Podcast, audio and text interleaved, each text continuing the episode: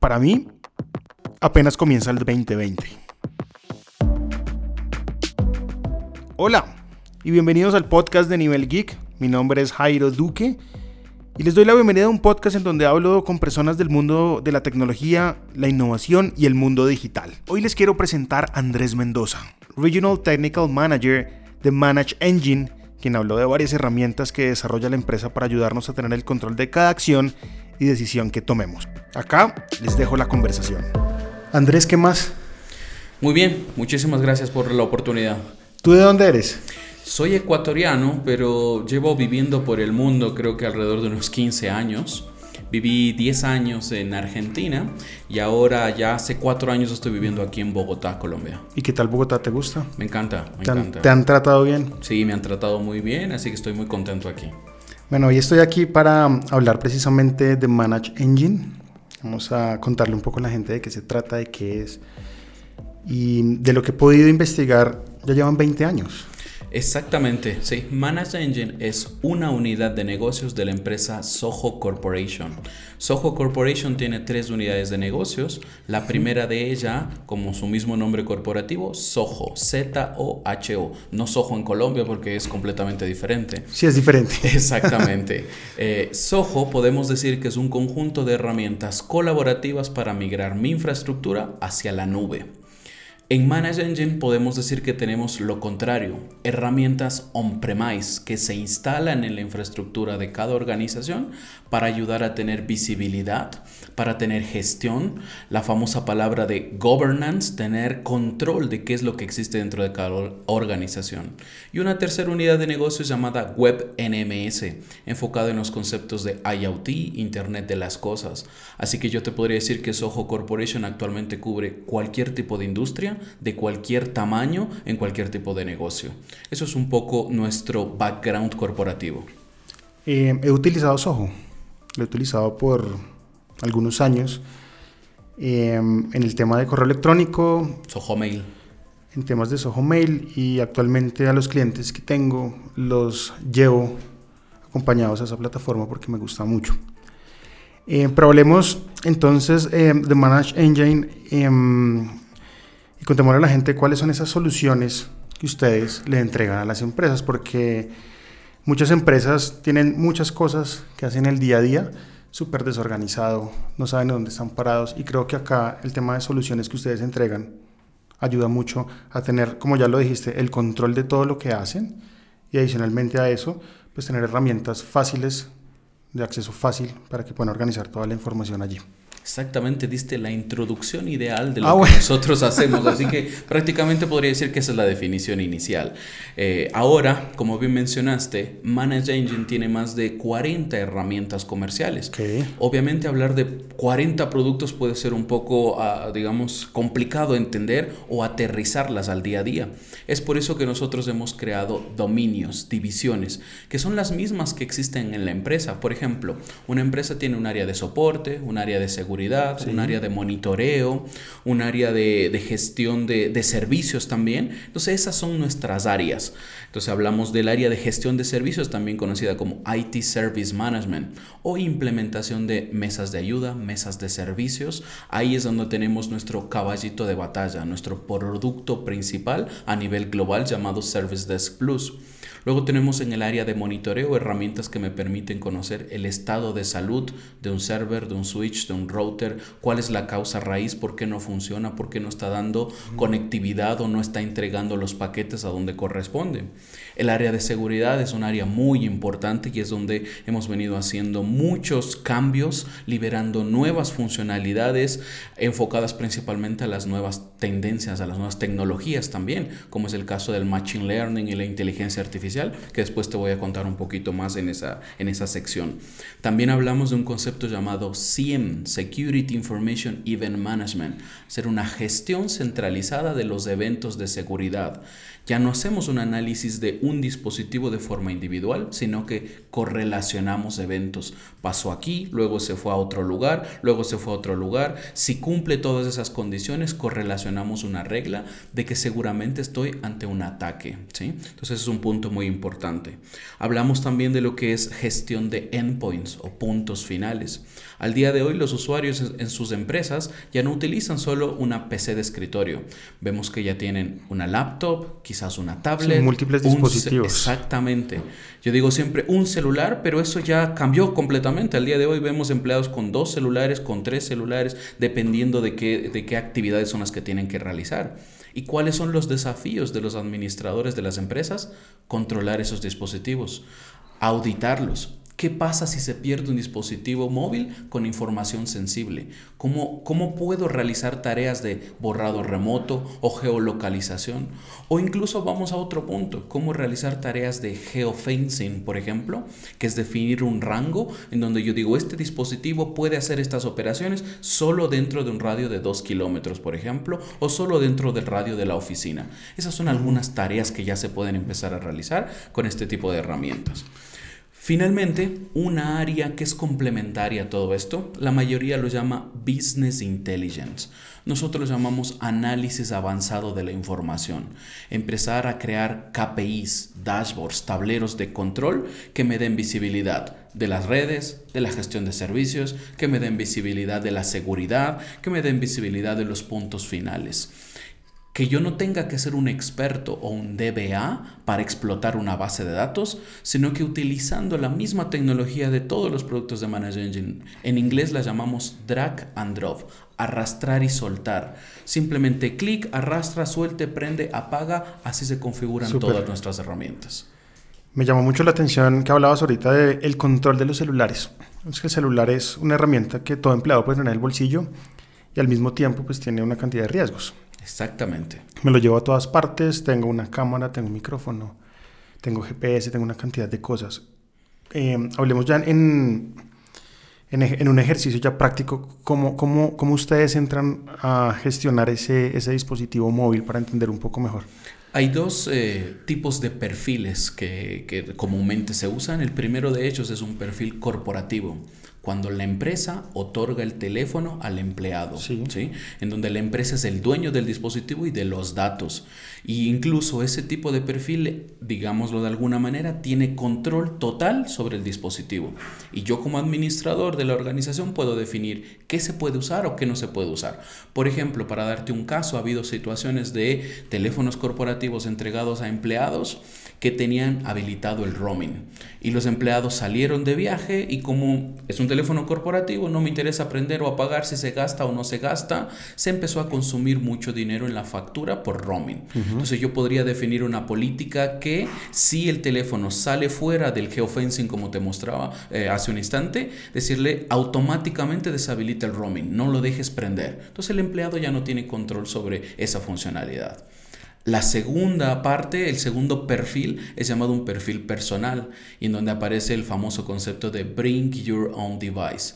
Traiga su dispositivo personal a la empresa que nosotros le vamos a cargar aplicaciones corporativas. Pasa mucho al día de hoy empleados que después de las 6 de la tarde que salen de su oficina quieren seguir chequeando correo electrónico en su casa o cuando van de viaje o incluso he visto situaciones de que hasta en sus vacaciones tengo que hacer algo del trabajo, suele pasar. Entonces no hablamos solo de correo electrónico, quizás la herramienta de CRM, la herramienta de facturación, la herramienta de gestión de cuentas, de clientes. Entonces la empresa puede instalar esas aplicaciones. En ese momento el teléfono se divide y se crea un perfil personal que es el que yo uso todo el día con WhatsApp, con las fotos, con mis aplicaciones nativas, y también tengo un perfil corporativo en el teléfono. Por lo tanto, la empresa solo tiene control del perfil corporativo.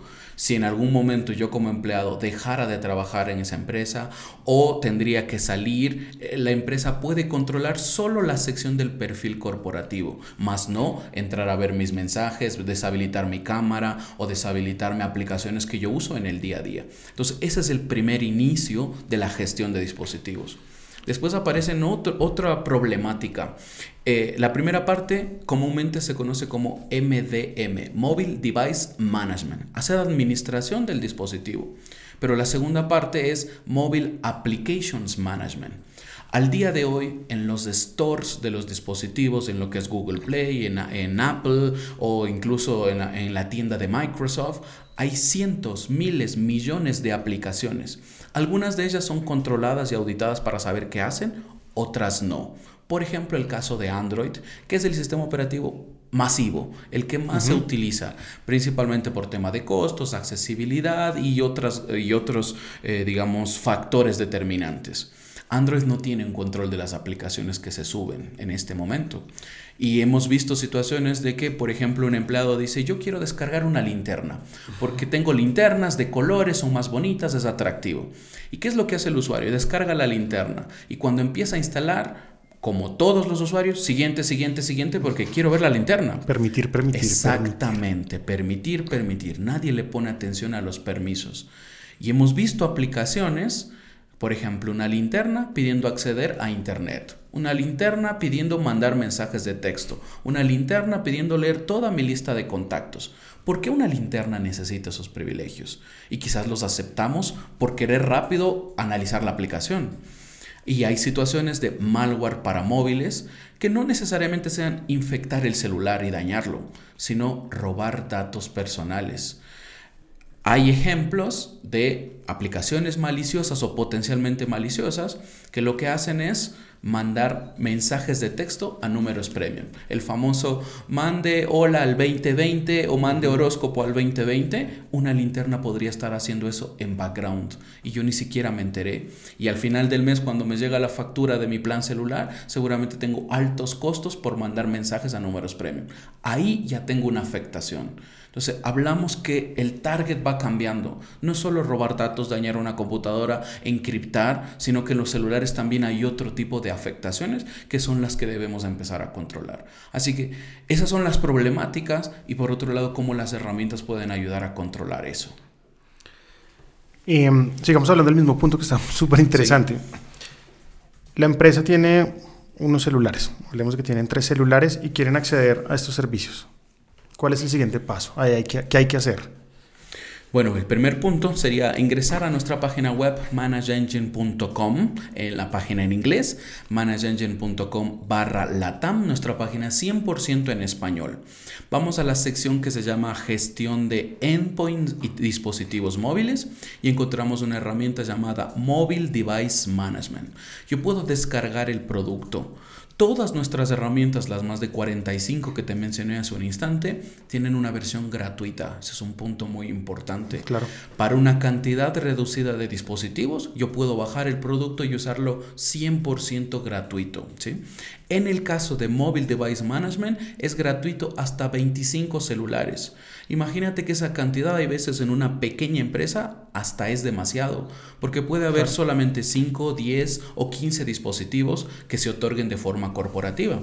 Hasta 25 lo puedes usar gratis. De 25 en adelante yo ya tengo que contactarme con un reseller local aquí en Colombia o con Manage Engine directamente para comprar el producto. Después de que yo descargo la herramienta que también me da un trial de 30 días, yo empiezo a enrolar los dispositivos. Como te explicaba, los enrolo de forma corporativa o de forma personal. Hay diferentes métodos de enrolamiento. El más común es mandarle un correo electrónico, de clic en este enlace, ponga sus datos y lo enrolamos. Pero hay otros métodos cuando ya tenemos operaciones masivas, como por ejemplo enrolar por NFC, que es el, procedimiento que yo utilizo un teléfono master, lo acerco al otro teléfono y por NFC se transmite el enrolamiento. No tengo que hacer ninguna operación manual. Hay otros, por ejemplo, ya utilizando las aplicaciones propias de, los vendors, de los fabricantes. Hay un administrador de Google, por ejemplo, para hacerlo a través, de forma masiva, a través de su plataforma. Apple tiene su propio administrador también. Eh, e incluso existen métodos también para enrolar leyendo un código QR. La idea es facilitar el proceso y que se enrolen los dispositivos. Una vez enrolados, el administrador define una política esto está permitido, esto no está permitido. Incluso puedo llegar a definir políticas hasta de navegación. ¿Qué sitios web puede navegar este celular? ¿O qué otros sitios no está permitido? Lo que se llaman las famosas whitelist o blacklist de sitios web. Entonces ahí puedo hacer los tres conceptos. MDM para decir prende o apaga funcionalidades. MAM para controlar qué aplicaciones instalas y cuáles no. O incluso yo podría poner una política. Si se instala la aplicación Angry Birds, automáticamente desinstálala. Entonces yo ya empiezo a poner reglas y acciones también instantáneas. O incluso si quiero ir un nivel más arriba, deshabilita por completo el Google Play y crea mi propio store que se llame Company Store. Y en ese Company Store yo digo, solo estas 20 aplicaciones son las únicas autorizadas a usar. El último concepto se llama MCM, Mobile Content Management en donde ya hablamos de cómo protegemos el contenido que tiene el celular. Por ejemplo, hay un celular corporativo, lo tiene un gerente y tiene la lista de clientes o tiene el estado financiero en su teléfono. Entonces, esa, ese documento lo podemos contenerizar, que se maneje en un contenedor a través de protocolos seguros, encriptados, que se transfiera solo a ciertos dispositivos o cuando esté en ciertas redes. Esos tres conceptos son los que yo puedo realizar directamente con Mobile Device Management. Y acá estamos hablando de Android y iOS. Las tres plataformas, Android, iOS y, Windows Phone. A pesar de que ya está un poco retirado de la batalla, digámoslo así. Pero, tienen el soporte para ellos en dado caso. Exactamente. El único que queda fuera, que todavía no lo he visto eh, a alguien todavía trabajando, es BlackBerry. Sé que hay un par por ahí dando vueltas, pero ya está fuera casi 100% del mercado. Bueno, súper interesante para la gente que en este caso tiene empresas, está arrancando, quiere control de dispositivos, pues esta herramienta, además gratuita, hasta 25 dispositivos, pues yo la probaría ya. Exactamente. Son, están todos cordialmente invitados a descargar, probarla y empezar a aplicar políticas y a tener como hablábamos antes, governance, control, visibilidad, seguridad de todos mis dispositivos. Eh, un poquito de estos 20 años. ¿Qué ha pasado en esos 20 años? Eh, bueno, 1996 nace la empresa en Chennai, al sur de la India. Chennai en este momento está considerado como el Silicon Valley de la India, en donde se están situando todas las empresas tecnológicas. En realidad, la primera unidad de negocios que nace en 1996 es WebNMS, nuestra unidad de negocios enfocada en IoT. Así que mira que hace más de 20 años nosotros ya trabajábamos en esos frameworks, en, toda esa tecnología, y no tanto como ahora hace 3 o 5 años como máximo, que vino el boom del Internet de las Cosas, de que hay dispositivos que ya se conectan a Internet. Obviamente hay diferentes tipos de aplicaciones como que la nevera tenga internet, por ejemplo, y que me haga la lista del pedido y la mande al supermercado y la pida por Rappi y llegue el, mercado a mi casa. Son algunas de las nuevas aplicaciones. Pero ya hace 20 años y hablábamos de cómo hacer, por ejemplo, monitoreo de una caldera producción industrial con sensores, automatización de procesos, monitorear sistemas de generación de energía por viento, la generación eólica, por ejemplo, sistemas de control de peajes. Entonces ya empezábamos a hablar de esos temas industriales y cómo automatizarlos. En el año 2002 aparece Manage Engine con el primer producto y nuestro primer producto se llama OP Manager, monitoreo de las operaciones. Esta herramienta nace con el mismo código fuente, las librerías, el framework de WebNMS que ya hacía cosas de IoT y lo metemos para que empiece a monitorear servidores, switch, routers, firewalls. Esa fue nuestra primera herramienta. Dos, tres años más adelante aparece Service Desk Plus, lo que yo te hablaba como nuestro caballito de batalla enfocado a implementar las buenas prácticas de ITIL ITIL es un conjunto de buenas prácticas para brindar un servicio de excelencia. ITIL ha venido migrando, cambiando sus versiones, adaptándose a las nuevas tecnologías, hasta febrero del 2020 que nace ITIL 4, un concepto enfocado en que las empresas deben entregar valor a los usuarios. No solo resolverle un ticket, sino que ese ticket o ese requerimiento o esa solicitud del empleado realmente genere un valor y hay una satisfacción. Empiezan a aparecer terminologías como Customer Experience, la experiencia del usuario. ¿Cuál es la percepción del usuario ante el uso o el consumo de un servicio? Entonces, esa es nuestra herramienta principal, Service Desk Plus, para realizar gestión de incidentes, de problemas, de cambios, hacer un inventario en la organización y una serie de procesos. Desde esa fecha hasta el día de hoy tenemos 45 herramientas divididas por dominios, presencia en más de 190 países a nivel mundial, tenemos más de 200 mil clientes, así que yo te podría decir que nos ha ido bien. Cada año venimos creciendo eh, a nivel de empleados, pero también a nivel de clientes, clientes que empiezan a conocer nuestros productos. Somos conscientes que Manage Engine por sí no es una marca fuerte o reconocida en el mercado en comparación de esos cuatro grandes que son nuestros competidores. Te hablo de IBM, de HP, el mismo Microsoft tiene herramientas para gestión de operaciones. Te hablo también de CA Computer Associates que quizás ya llevan un buen tiempo en el mercado. Con ellos competimos y hacemos una promesa que se llama la promesa del 90-10 ofrecemos al menos el 90% de las funcionalidades de los cuatro grandes al 10% de su costo, que es algo que representa la realidad latinoamericana. Tenemos muchas necesidades, muchos problemas, pero poco presupuesto. No podemos salir a comprar herramientas o hacer un acuerdo con un vendor para gastar 100 mil dólares, 500 mil dólares, un millón de dólares, porque las economías van cambiando, las economías son complicadas y ahí es nuestro, más que algunas empresas ven como que, por ejemplo, Argentina tiene problemas económicos hace ya un tiempo, cambios de gobierno, por lo tanto grandes empresas ven ahí una dificultad. Nosotros vemos una oportunidad en ese tipo de economías. ¿Qué ha sido lo más difícil en estos 20 años para Manage Engine? Eh, yo te diría que tenemos un equipo muy grande en la India. Más del 90% de nuestros empleados son ingenieros. Eso quiere decir que estamos 100% enfocados en la parte técnica. ¿sí? Por lo tanto, invertimos mucho en investigación y desarrollo. Yo podría decirte que invertimos más del 60% de nuestros ingresos en investigación y desarrollo y un número menor, aproximadamente un 25-30% en marketing, a diferencia de empresas americanas que lo hacen al revés. El 60% va a marketing, a publicidad y a diferentes actividades y un número menor, un 30 o 40 quizás, a investigación y desarrollo. Por lo tanto, hemos estado liberando muchas herramientas, muchas funcionalidades. No lo vería como un desafío, pero sí quizás hay veces hay gente que dice 40 productos, tantas funcionalidades, ¿por qué tienen tantas herramientas?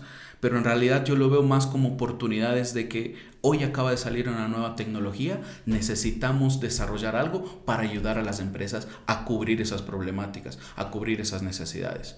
Obviamente, ya pasando por, por otro lado, por temas económicos, han habido recesiones económicas a nivel mundial y a nivel regional también, que quizás han causado un impacto en reducir el crecimiento, pero aún así, en todos estos años hemos mantenido un crecimiento positivo.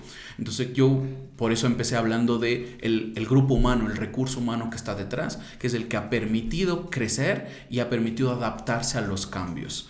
Así que no lo vería como problemática, sino más bien, como te decía antes, oportunidades que hemos detectado y que nos han permitido seguir creciendo. Cuéntame un poco del panorama en Colombia, cómo están en Colombia, qué oportunidades han visto. Mira, Colombia ha venido trabajando muy bien. Yo siempre cuando hablo con gente aquí local en Colombia, que quizás lo ve desde una línea más general o más desde adentro, sin tener una visión más, eh, más general, más regional o más global, eh, siempre escucho que dicen, no, aquí en Colombia las cosas están mal, está esto, está, hay, hay ciertas restricciones y demás, pero cuando uno lo ve de afuera, Colombia ha crecido mucho. Colombia tiene algo muy importante que es, eh, bueno, hablando en temas de, de hardware, por ejemplo, el Tratado de Libre Comercio te permite acceder a dispositivos de últimos lanzamientos a precios accesibles, a diferencia de otros países quizás como Brasil o Argentina, que son potencias, grandes países, pero que tienen muchas restricciones de importación, muchos impuestos, por ejemplo. Así que por ese sentido, anteriormente Colombia yo te diría que estaba en un puesto 5 o 6 en cuanto a ingresos, al menos para Manage Engine, pero el día de hoy es, está en el top 3 después de Brasil y México, que obviamente por ser países mucho más grandes, están en ese primer y segundo lugar. Pero Colombia en este momento para Manage Engine es el tercer país a nivel regional en cuanto a crecimiento, en cuanto a ingresos que nosotros obtenemos. Así que hemos visto buenas oportunidades aquí. Sabemos que hay muchas empresas que están invirtiendo en seguridad principalmente. Algunos de ellos quizás porque ya les pasó algo, ya perdieron información o ya tuvieron un incidente o una fuga de datos y recién reaccionaron a, uy, tengo que salir y hacer algo en este momento para que no me vuelva a pasar. Un número reducido quizás lo hace de forma planificada. Quiero implementar esto para que no me pase. Entonces esa es una de las mayores tendencias. Después hay otros países como Perú también, que ha venido creciendo mucho, este, y hay otros que quizás han bajado o han reducido, como te decía antes, afectados por economías o por políticas locales, cambios de gobierno, que es un proceso normal. Pero definitivamente Colombia tiene una proyección muy grande y está invirtiendo, y eso es un punto muy importante a destacar. en Colombia cuál es la herramienta que más se usa? Yo te diría que Service Desk Plus, que es nuestra herramienta de gestión de servicios, es la herramienta más usada localmente. Incluso tenemos implementaciones muy atractivas. Yo te hablaba que Service Desk Plus te permite hacer gestión de incidentes, lo que se conoce aquí como peticiones, quejas o reclamos. Okay, sí. E, ese, ese es lo que, eso es lo que nosotros hacemos. Tenemos un software que te permite gestionar esas peticiones. Y va adentro, va pasando por diferentes etapas, estados, grupos de soporte, lo vamos a escalar al nivel 1, al nivel 2. Eso es lo que hace la herramienta. Pero imagínate esa herramienta adaptada a otro, a otro core del negocio por ejemplo, en un área jurídica. Entonces lo que hicimos fue implementar esta herramienta en el área jurídica. La herramienta tiene un botón que dice crear nuevo ticket. El ticket se lo asigna a un técnico. El técnico le define un tiempo de respuesta. Ahora, si nos movemos al área jurídica hay una terminología totalmente diferente. Entonces cuando implementamos la herramienta en esta empresa dijeron, yo no quiero ticket, yo quiero una nueva demanda. Yo no quiero que se llame técnico, quiero que se llame abogado porque él es el que va a atender.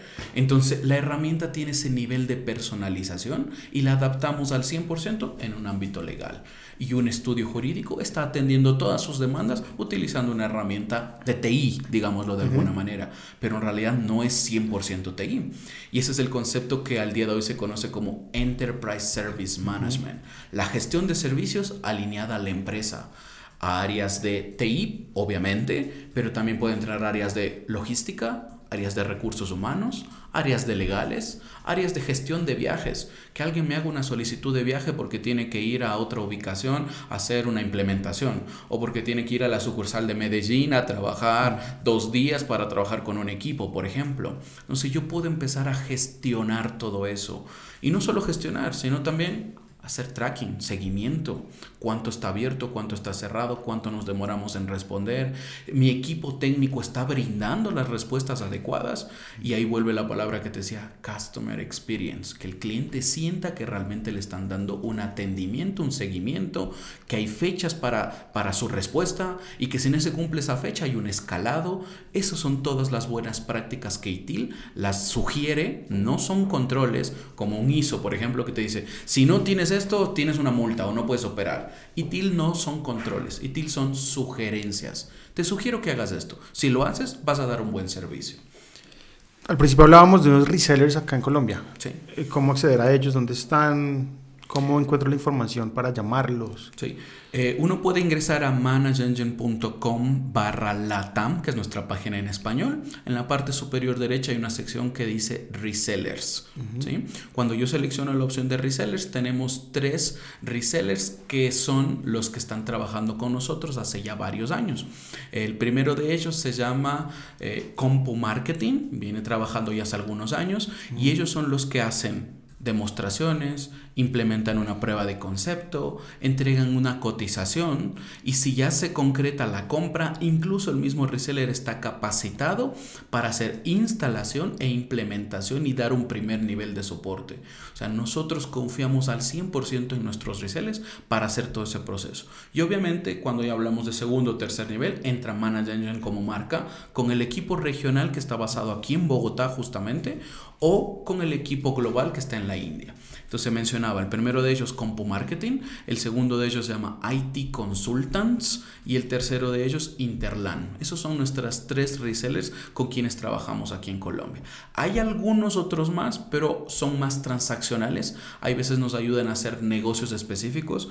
Como se dice aquí en Colombia, son más integradores. Por ejemplo, hay uno de ellos con quien hemos trabajado mucho en el 2019, que está en Barranquilla, que se llama Arus, por ejemplo.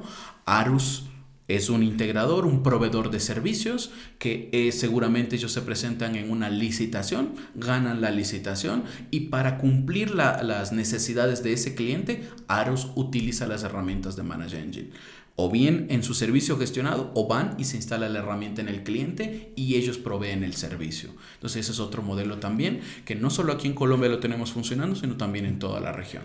Veníamos hablando en el ascensor diciendo, acaba de comenzar el año. Realmente pues comenzó hace un mes, pero la gente hasta ahora está como despertando, llegando de vacaciones. Este 2020 para Manage Engine, ¿qué tal? ¿Qué viene?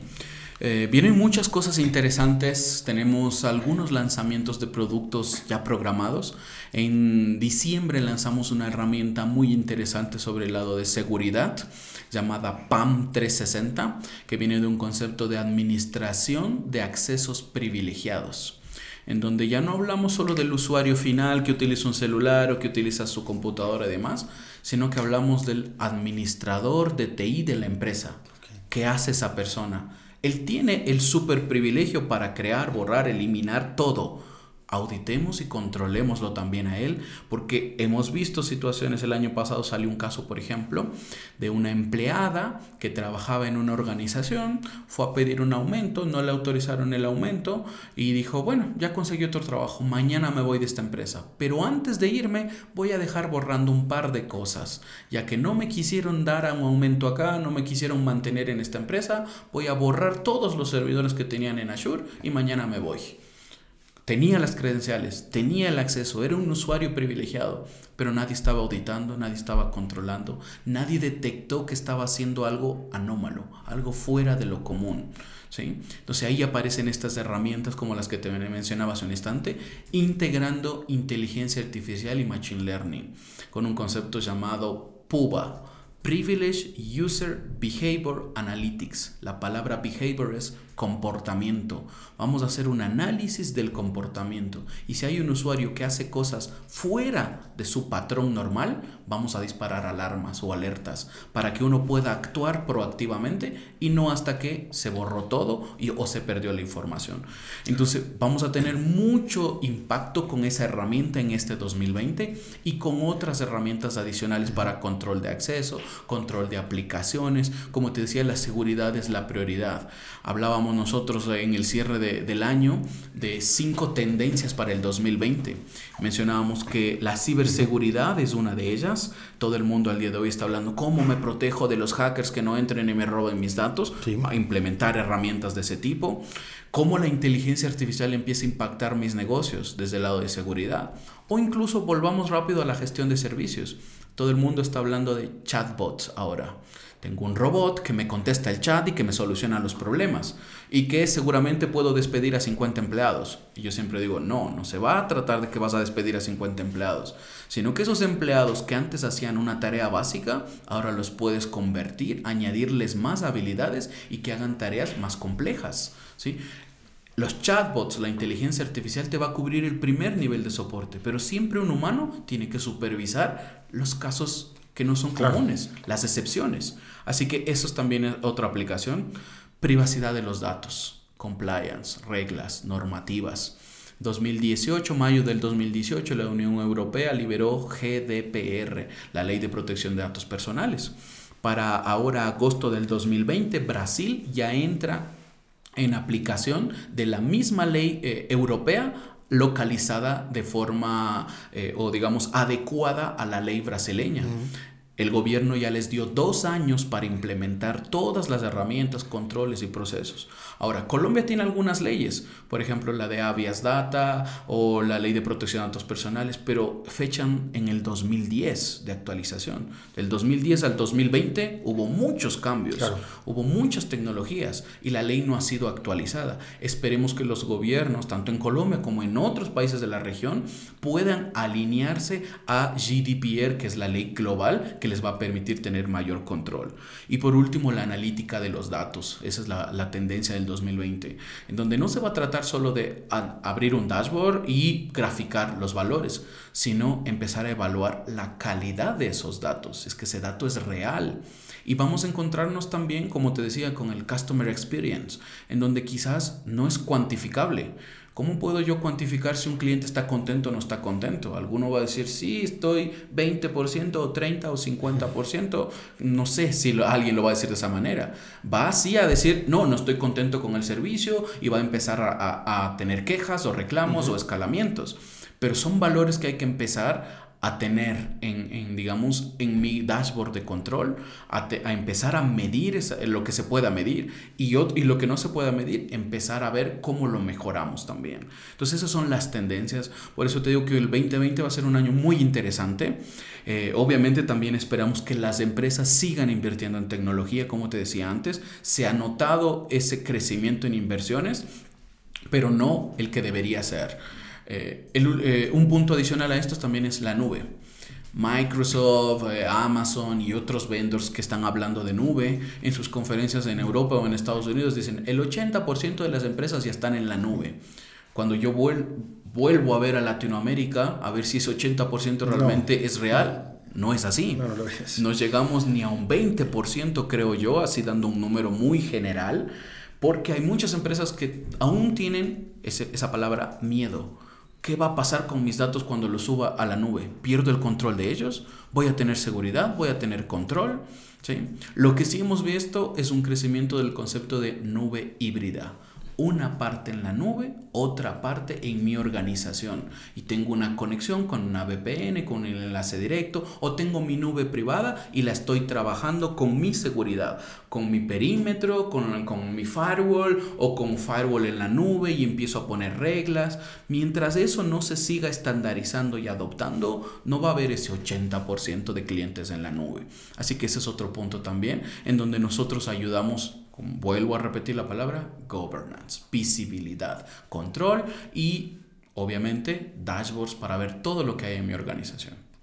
Bueno, Andrés, muchas gracias. Y decirle a la gente que entre a manageengine.com barra Latam. para tener una página completamente en español y pues probar todo lo que tienen. Es gratuito hasta unos límites, pero creo que para los que tienen empresas, están empezando, creo que es perfecto que se Las puedan... startups, pequeñas empresas, todas ellas pueden aprovechar 100% gratuito nuestros productos.